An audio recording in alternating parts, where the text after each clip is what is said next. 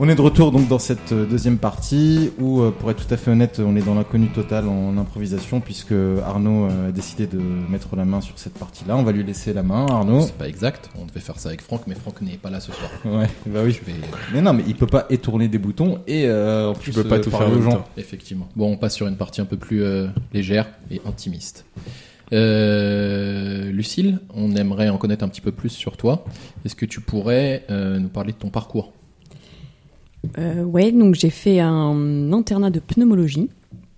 Euh, et puis j'ai fait un desk d'allergologie, euh, donc euh, qui a été un peu compliqué à valider parce que le post-internat en tant que pneumologue apparaissait un peu compliqué. Mais j'ai pu faire de l'allergologie pédiatrique, dermato, médicaments, et, et là je suis en thèse de sciences après mon clinica de pneumologie D'accord. sur la pollution et l'environnement. Et tu veux faire quoi quand tu seras grande? Et quand je serai grande, j'aimerais rester à Avicenne, ma maison, le 9-3. Ouais. Et puis euh, m'occuper des asthmes sévères et développer un peu d'allergie, de l'allergologie du médicament ou de voilà de, de désensibilisation de, de certains patients un peu euh, qui pourraient bénéficier de ces traitements. D'accord. Si tu devais donner des conseils aux externes ou aux internes qui, qui nous écoutent et qui sont intéressés par l'allergo, qu'est-ce que tu leur conseillerais de faire comme parcours? Il y a eu des changements avec la réforme. Euh, et comment tu pourrais leur donner envie de devenir allergo Alors euh, il y a y a du, travail, ça c'est sûr. Il y a beaucoup beaucoup de demandes, donc ça c'est une bonne raison déjà.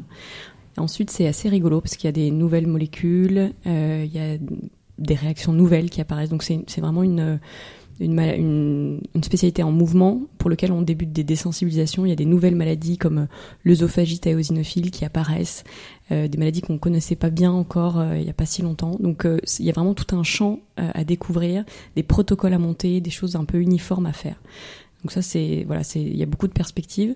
Le parcours, donc soit le DES d'allergologie hum, qui va former plutôt des allergologues hospitaliers avec éventuellement un parcours assez euh, voilà, euh, en tout cas euh, universitaire éventuellement et hospitalier. Et sinon, bah, d'être euh, un spécialiste d'organes, donc voilà, pneumo, gastro, pédiatre, dermato, pathologie professionnelle, et de faire la FST d'allergologie. Euh, voilà, il faut voir à, à quelle spécialité cette FST est ouverte, mais je crois qu'elle est assez large. Et puis, euh, éventuellement, de mémoire, la capacité d'allergologie devrait rester euh, ouverte pour former également les, les médecins généralistes qui souhaiteraient avoir une formation complémentaire en allergo. Est-ce que du coup c'est une option intéressante d'avoir une spécialité de base avant de, de faire de l'allergo les, les gens ont souvent peur avec l'hyperspécialisation de, de rester 40 ans dans une filière et d'être un peu bloqué. Est-ce que tu c'est ton conseil peut-être de, de faire ou, ou pas du tout? De, de rester- D'avoir une spé euh, de Ouais. base et puis de, de faire de l'allergo plutôt que de se lancer dans le DES d'allergologie Ben, c'est des parcours un peu différents. Euh, moi, je pense que d'avoir une spécialité euh, de base, c'est une, toujours une richesse. Euh, ça me permet, si j'avais une activité libérale aujourd'hui, ça me permettrait d'avoir, de garder mon activité de pneumologue et de continuer à, et, et voilà, d'avoir une, une activité plus variée. Je pense que c'est une vraie richesse. Après, moi, pour moi, le DES de- d'allergo, ça va faire vraiment bouger les choses en allergo. Ça va créer un CNU d'allergo. Euh, ça va faire en sorte que cette spécialité, elle monte et il y a de la recherche euh, dans ce domaine. Donc c'est des parcours, des trajets un peu différents. Ça dépend un peu de ce du type d'exercice qu'on veut avoir plus tard. Moi, je pense que ça reste intéressant justement à partir du moment où il y a encore euh, un aspect transversal, c'est-à-dire qu'il y aura à la fois des allergologues vraiment spécialisés comme tu le décris avec un CNU et qui permet de faire bouger la spécialité, et en même temps des gens qui arrivent d'autres spécialités. C'est ça vraiment toute la richesse, je pense, de, de la spécialité. hein. Ouais, t'as raison. Arnaud? Je suis tout à fait d'accord. Franck, t'as un deuxième truc à dire peut-être pour cette émission? Ou tu veux pas prendre ton petit côté Jacques Martin là? C'est quelque chose, euh, T'as pas aimé le très début? grande. T'as pas aimé Si, si, c'était Je très, suis très bien. incapable d'écrire des, des tirades comme toi. Non, je, non, je non, peux pas. Non, non, mais alors c'est intéressant toujours dans, toujours dans, dans les choix d'orientation. Est-ce qu'il y a des, est-ce qu'il y a des villes, évidemment, on est, on est en Ile-de-France, on parle souvent de l'Île-de-France et de Paris, où tout est très simple, hein, c'est-à-dire qu'on peut faire une spécialité, euh, un- une FST, on peut faire les DES et puis tout faire. Mais est-ce que, euh, est-ce que ce DES, il est aussi accessible pour les gens qui sont partout en France? Alors le DES, il forme très peu d'internes par an. Je crois que c'est 12 euh, sur toute la France. Et, et en fait, euh, effectivement, il y a des, endroits où c'est plus facile de se former qu'ailleurs. Mais bon, c'est pas si simple pour vous dire, puisque moi, en tant que pneumologue à Paris, euh, ça n'a pas été si facile de valider un poste internat. Donc euh, voilà, il y a, Montpellier, Lyon, euh, Nancy, euh, Paris, où il y a plusieurs terrains, mais il y en aura sûrement d'autres que je connais pas bien. Mais en tout cas, ceux-là sont, des gros centres qui, publient beaucoup. Mais effectivement, il faut se renseigner sur les, terrains, mais en tout cas, les postes de DES qui ont été ouverts ont été ouverts dans des centres, dans des endroits où on peut se former correctement dans les roues. Et, et auprès de qui alors on peut se renseigner? Est-ce qu'il y a des associations de Oui, donc il y a l'association des jeunes allergologues, euh, l'AJA, et euh, voilà Sarah Saf, qui est une de mes grandes copines, qui présente, euh, qui préside cette association. Et euh, On salue Sarah Saf. salut Sarah. Ça Voilà. fait de la dédicace. Ok, Ouais. parfait. Ok, super. Attends, juste une question. Là, ça veut dire qu'il y a, eu- il y a eu une- déjà une promotion qui s'inscrit au DES d'Alergo là? Euh, oui, normalement il y a une promotion. En termes d'attractivité, ça a donné quoi? Ça a été bien choisi? Pas très bien choisi? Écoute, c'est une bonne question à poser à Sarah Saf. Aucune idée. Non, moi non plus, c'est vrai que j'ai pas du tout guetté euh, Ouais. comment Je- c'était passé du côté des allergos. J'ai guetté le, chez nous, Bordeaux, on était bien classé en anesthésie réa. En chirurgie, en neuro, ça marche bien aussi. Et Et en gauche- stress, ça marche mieux, non Qu'en euro. Un peu, toujours. Bah, de toute Ouais, façon, il n'y a, y a que les, il y a Bah, que les ophtalmos qui évidemment. fonctionnent mieux. A que les que, la, l'anesthésie. Voilà, très bien. Puisque tu as l'air d'être lancé, Franck, tu nous fais ta, ta rubrique Allez, c'est parti. Du coup, on, on reprend là dans cette deuxième partie notre petite rubrique actualité, puis euh, on va pouvoir en débattre euh, juste après. Donc, euh, moi, je voulais vous parler là cette fois de- du livre qui est sorti au mois de mars. C'est une urgentiste qui sortait euh, un bouquin de 300 pages euh, intitulé Patient casse-couille, recensant ses meilleures euh, citations de patients, patients d'ailleurs inventés ou réels, euh, on ne sait pas, croisés dans les services d'urgence dans lesquels elle a travaillé. Le pitch euh, sur les librairies en ligne annonce, et je cite, un recueil de ses sacrés clients dont les demandes insolites l'ont étonné, lui provoquant parfois même des fous rires difficiles à contenir. Pour vous donner un, aperçu du chef-d'œuvre littéraire, voici quelques extraits. Une patiente demande On risque de tomber enceinte si on le fait par derrière? Euh, Une autre s'interroge Quand on fait une fellation, il n'y a pas un bébé qui peut pousser dans l'estomac? Un jeune père de famille demande Mon fils a avalé euh, mes 90 centimes, je voudrais les récupérer, c'est pour ma baguette de pain. Un jeune sportif dit sans rire Je me suis fait mal au bras pendant une compétition de tir à l'arc, je crois que j'ai bandé trop fort. Au-delà du malaise qui vient de s'installer autour de cette table, et je m'en excuse, toute une partie de la très atopique twittosphère et des commentateurs sur les sites spécialisés se sont insurgés contre cet ouvrage dans lequel les patients sont tournés en dérision sans finesse. Certains disent qu'on peut rire du comportement de certains patients, mais sans méchanceté et sans stigmatiser. D'autres sont plus sévères. Ils disent que cela ne fait pas honneur à la profession et qu'il y a toujours une détresse chez les patients. Gardons nos anecdotes qui font partie du métier pour nous. Alors, à noter que le titre racoleur, hein, je le dis pour info quand même, et pour la défense de, de, l'auteur ou de l'autrice, je ne sais plus comment on dit. À noter que le titre racoleur, c'est Patient casse-couille. C'est- En fait, c'est une série, euh, c'est une collection qui comprend aussi euh, Parents casse-couille, dont on imagine qu'il vise et atteint le même public. Alors moi, la question que je vous pose là, euh, pour les prochaines minutes, c'est est-ce qu'on peut se moquer des patients C'est un peu un dérivé de peut-on rire de tout, euh, ou du, du plus moderne, euh, des proches nous manquent. Voilà. Alors, on peut rire de tout? Heureusement qu'on a un spécialiste euh, autour de cette table. On va commencer par lui demander son avis. Arnaud, C'est mon avis. C'est vrai qu'il avait déjà répondu On dans une très belle conférence, très belle conférence à Ouillard euh, 2018. Et Moi, je pense qu'on peut rire de tout entre nous. Voilà. Donc, tant que ça reste entre nous, euh, je pense que ça pose aucun problème. Après, ouvrir ça aux yeux de, des non-initiés, ça peut effectivement euh, nous nuire.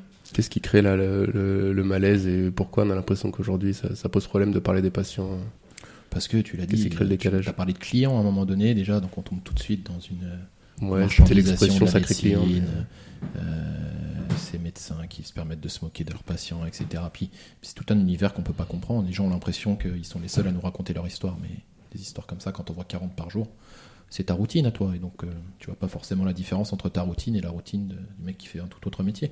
Donc, c'est notre routine, on se la raconte entre nous, mais on touche à l'humain. Et donc, euh, Ça vous est déjà arrivé de vous retrouver dans des, dans des repas ou dans des soirées et tenter de raconter une histoire de, une histoire d'hôpital et que ça fasse un, un flop Bah bien sûr, je pense que c'est notre quotidien à tous. C'est là que tu te rends compte que tu es complètement déconnecté par le métier que tu fais, comme tu dis Arnaud. Enfin, en fait, c'est ta routine à toi. T'as l'impression que t'en parles euh, et que tout le monde va le percevoir comme toi tu le perçois. Mais en fait, c'est vrai que ça peut, ça peut parfois choquer les, choquer les gens. Après, si on peut faire une remarque sur le, encore une fois, le, le titre, c'est vrai que souvent, malheureusement, parce que je pense que l'objectif du livre, il était peut-être double. hein, si je peux, si je me fais un peu l'avocat du diable, c'est que à la fois, c'est prendre ça sur le ton de l'humour et à la fois critiquer un petit peu aussi, je pense, le fait qu'il y ait énormément de patients qui arrivent aux urgences pour euh, des motifs euh, euh, euh, inutiles, etc. Je pense qu'il y avait un double truc. Et en même temps, on sait bien que le- le- les titres, ils sont toujours un peu racoleurs, mais c'est souvent des choix, euh, des choix de d'éditeurs et non pas des choix de de- d'auteurs, quoi. Donc c'est c'est un peu difficile Ah oui, de critiquer de critiquer ça euh, parce que c'est souvent comme ça. Entre nous, elle en, enfin, je sais pas qui a écrit euh, ce truc, Une mais urgentiste qui avait 12 ans de carrière, enfin il y a son nom si tu ouais, non, elle en a inventé un peu, non Mais j'imagine, Ouais, ouais, honnêtement. Non, mais après, il y a des histoires que tu retrouves sur Doctissimo, il y a des histoires que tu entends dans les vestiaires. Honnêtement, je sais pas ce qui est vrai ou pas vrai, mais j'ai l'impression que ce qui crée le décalage, c'est. ce qui- je- vois ce que tu veux dire, mais en fait, c'est quoi? C'est comme les trucs euh, vie de merde. Elle, elle, est Exact. moti- elle est motivée par quoi en fait? C'est quoi son truc? C'est de faire parce que Je quand tu pas, fais un truc comme ça, manifestement, là, t'as pas le choix. Faut être la- très drôle. La Tu vois ce que je veux dire? T'as pas le choix. Faut être très là, très la, drôle. la Là, motivation. de ce que tu nous as dit, de Ouais, petites c'est gênant, très gênant. C'est très gênant. ouais. c'est plus gênant qu'autre chose. Au-delà du, on va pas. J'étais mal à l'aise en l'écrivant, en le recopiant. C'est vrai que c'est très facile d'avoir la posture moraliste, euh, etc. et tout, euh, même si là, clairement, il n'y a pas beaucoup de choses euh, qu'on pourrait défendre chez cette personne. Mais euh, honnêtement, franchement, faut vraiment être, faut vraiment être très drôle lorsque tu touches à quelque chose d'aussi sensible. Et malheureusement, j'ai pas l'impression qu'elle l'a été euh, beaucoup. Pas du tout corporate, le Pas du tout corporate. Mais Il y a le euh, format aussi, je te coupe Nabil. Il y a le, il y a le format. Je trouve qu'il y a, on a tous vu les, les, les dessins, la vie de Carabin et tous ces trucs-là. Je peux trouver de quoi je parle ou pas? Ouais, ouais. non, non, Ouais. malheureusement, ouais, malheureusement. T'aimes pas? Non, mais Bon, quelle horreur, en fait- quelle horreur. En fait, je peux te le dire, c'est Quelle Franck horreur. qui est derrière. C'est Ouais, ouais, putain, Non, non, mais les- le format, le format de dessin euh, est assez simple. Le format SAS10 médecins aussi, tu sais, sur les réseaux Ouais, sociaux. ouais. Je pense que c'est un truc qui, euh, voilà, qui tabasse un peu plus les gens, ça les marque. C'est court, c'est rapide et c'est souvent drôle, effectivement. Le Ouais, format c'est- souvent ça. drôle, mais le, beaucoup- pro- le problème c'est que le problème c'est que ça ça fait du like, ça fait de l'audience, euh, ça, ça fait vendre des bouquins, mais Vite Carabin c'est un enfer. C'est une- enfin, bon, j'ai pas envie de me lancer dans ce débat, mais c'est Enfin, t'aimerais bien qu'il y ait autant de, non, non, de mais vues c'est pour le c'est un problème. non Non, non, non, non, mais honnêtement, c'est-à-dire que tu sens transpirer à travers ces dessins, Non, mais sous il y a- prétexte qu'ils sont drôles, il y a un une truc forme de mépris- derrière. une forme de mépris pour les patients, Ouais, je suis d'accord. une forme de bêtise euh, absolue. Donc en fait, c'est très gênant parce que ces gens, malgré eux, ils font partie d'une d'un groupe professionnel et auquel tu es identifié malgré toi. Suis c'est les médecins face aux patients. Quand, quand des gens font des choses euh, Bah, au minimum, là c'est la même chose. Ce livre-là, Mm. c'est la même chose. ouais. C'est c'est plutôt, euh, c'est plutôt déplacé. Moi, ouais. c'est ça le moi c'est ça en fait le ce que je trouve le plus frappant et qu'on néglige, c'est qu'en fait quand tu lis justement ces phrases qui font rire en fait la plupart des gens, ce qui la première remarque qu'on peut faire en fait, c'est justement la sous-éducation en fait de, de, de la population parce qu'en fait quand tu as quelqu'un un patient qui vient te voir Ouh là là là là. non, mais c'est vrai. En fait, c'est, c'est, en fait, c'est un constat Ouais. qui est très, très, c'est un Attention. constat qui est très, très large chez les gens qui font, par exemple, de, de l'information sur les IST et qui considèrent que la population, elle est sous-éduquée sur, par exemple, la transmission des- du VIH ou la transmission des, des infections sexuellement transmissibles. Et ça, c'est le constat typique. C'est-à-dire qu'en fait, t'as quand même un patient qui est probablement adulte et qui te demande est-ce que, bah, en fait, il y a un enfant qui va se, qui Oui, va se, qui va se développer dans son estomac, etc. Donc ça prouve, en fait, c'est ça, en fait, le, je trouve que c'est ça qui est le plus, qui, qui me met moi le plus mal à l'aise, c'est qu'en fait, c'est de, de, de mettre en lumière, euh, en fait, des remarques stupides. C'est réellement stupide en fait de, de certains patients qui en fait on devrait peut-être garder pour nous justement parce qu'en fait euh, on est censé pas les pas les transmettre quoi. Arnaud, il me semble que tu avais dit ça dans la, la- la très belle conférence que tu avais faite à OIR l'année dernière, c'est qu'il y a du matériel pour autre chose en fait. Euh, la direction de l'hôpital, le Oui. fonctionnement. En fait, il y a tellement d'autres choses euh, qui sont vraiment drôles. Pourquoi aller dans des domaines. ou dire vie de merde et Ouais. qui sont des vraies euh, Ouais, choses qui nous sûr. rendent la vie euh, terrible à l'hôpital ouais.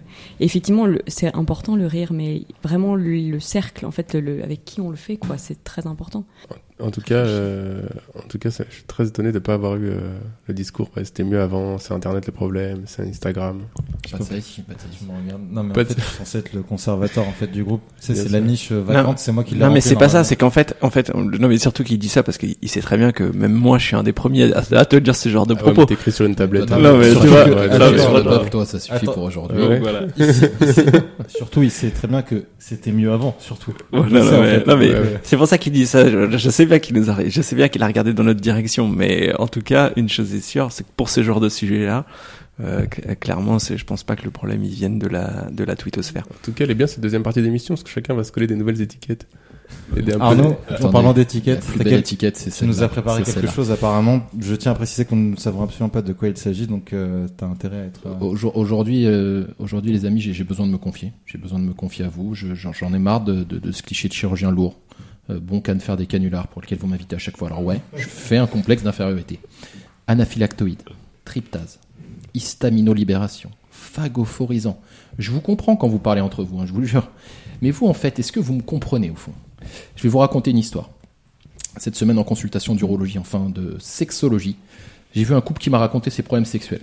Et qui m'a raconté qu'ils avaient des problèmes parce que les seuls trucs qui excitaient monsieur, c'était que sa partenaire l'insulte. À chaque fois. Tout le temps. Essentiellement. Et elle ne voulait pas, enfin, elle n'en voulait plus. Une petite insulte bien placée, ok. Mais insulter la mère de son partenaire en baisant, elle en a marre. Alors ok, je la comprends. Vous allez me dire, pourquoi je vous parle de ça? Bah, Parce que moi, au moment où il m'a raconté ça, j'étais en train de me demander ce que j'allais écrire sur le compte rendu au médecin traitant. Comment moi je formule ça en langage médical pour que mon courrier soit crédible? Elle doit bien voir, elle doit bien voir un nom, cette paraphilie. J'ai cherché, Wikipédia. Vous savez comment ça s'appelle? Ça s'appelle la narratophilie. Ça en jette. On a tous envie de dire qu'on est un peu narratophile du coup. Alors pour élever un petit peu le niveau scientifique de, cette émission et, et de voir si vous aussi vous parlez le même langage que moi, j'ai envie de vous soumettre. Non, j'ai pas envie de vous soumettre, la- laissez-moi finir. Vous soumettre à un quiz. Le frotteurisme, le voyeurisme, vous connaissez tout ça. Mais les autres, j'en ai sélectionné cinq que j'aime bien. Excuse-moi, je sens dans ton regard, euh, Khalil, la Non, gêne. non, Vas-y, vas-y, je t'en prie. Je voudrais savoir si vous savez ce que c'est la knimolanie. Avec un N ou deux N? K-N-I-S-M-O-L-A-G-N-I-E. Ah mais c'était c'est Fred en fait parce que il fait genre selon l'orthographe il va trouver. Non mais c'est magique de faire un bluff comme ça. Oui, euh, rappelle-moi comment tu l'écris. Alors que le mec tout à l'heure il a dit euh, Non, une mais- autrice, une autrice. Il a dit un auteur, une autrice et il croit que non, toi tu ne trouveras pas celle-là. Non, mais il va te faire croire qu'il a fait Ah, avec avec un. K. Ah ouais, dans ce cas je sais pas. ouais, ouais, je sais pas. Non, tu m'aurais dit. Le plaisir d'être chatouillé. Commence tranquillement. Le plaisir d'être chatouillé D'être chatouillé. La fugiophilie. Avec un F. T'es parti sur le grec. Avec un PH. T'es parti sur le grec PH, ouais. La fugiophilie, c'est l'attirance pour les choses qui glissent qui sont gluantes. On commence, on y va tranquille. Khalil, accroche-toi un petit peu, je monte en grade. La ferrolévigarophilie. Oh là là, quel enfer. Non, je. Ah, tu Ah. chauffes Si, c'est un Je- truc je de. pense- je pense qu'il y a un quand on truc tourne toujours à droite, on tourne toujours, on n'aime pas tourner à gauche. Non, Non. Non non non, moi je pense qu'il doit y avoir un truc avec euh, des odeurs. avec des odeurs de de non, c'est pas un problème de Non, mais il y a un truc avec tourner. Il y a du métal, il y a du métal. Ah. Il y a du chaud. C'est l'attirance pour la pression chaude exercée par un fer à repasser sur le sexe. Quoi. Oh, ça va, Eh, ça va. Vas-y, c'est une mission sérieuse là. Alors je t'en fais deux. Je t'en fais deux quand même. La péodectophilie. C'est le plaisir d'exposer son pénis à un individu. Et la dernière, je la fais pas parce que j'ai l'impression que c'est assez gênant. Euh, je comprends à vos regards que j'ai réussi à mettre la barre euh, beaucoup moins haut que prévu. Du coup, je viendrai avec un canular la prochaine fois. non, c'était très bien. Bravo, merci Arnaud. euh, tu nous, Ouais, as, bravo, tu nous as bien régalé. J'avais dit, hein, pas vulgaire, pas de sexe, tout ça en émission. Je suis euh, dans les clous. Ouais, t'es dans les clous, bravo. Euh, tu voulais rajouter quelque chose, Franck? Ben non, j'étais très content de Non. participer à cette, émission. J'étais Ouais. très content Il arrive pas à tourner les des- boutons, il arrive pas à articuler, putain, c'est grave. d'écouter Lucille. J'ai fait beaucoup de, beaucoup de, beaucoup de bourdes, mais j'ai appris beaucoup de choses. Donc euh, voilà, merci. Nabil, merci beaucoup. Arnaud, Lucille, merci Merci, infiniment. Lucille. Ouais, merci à tous. Allez, à très bientôt.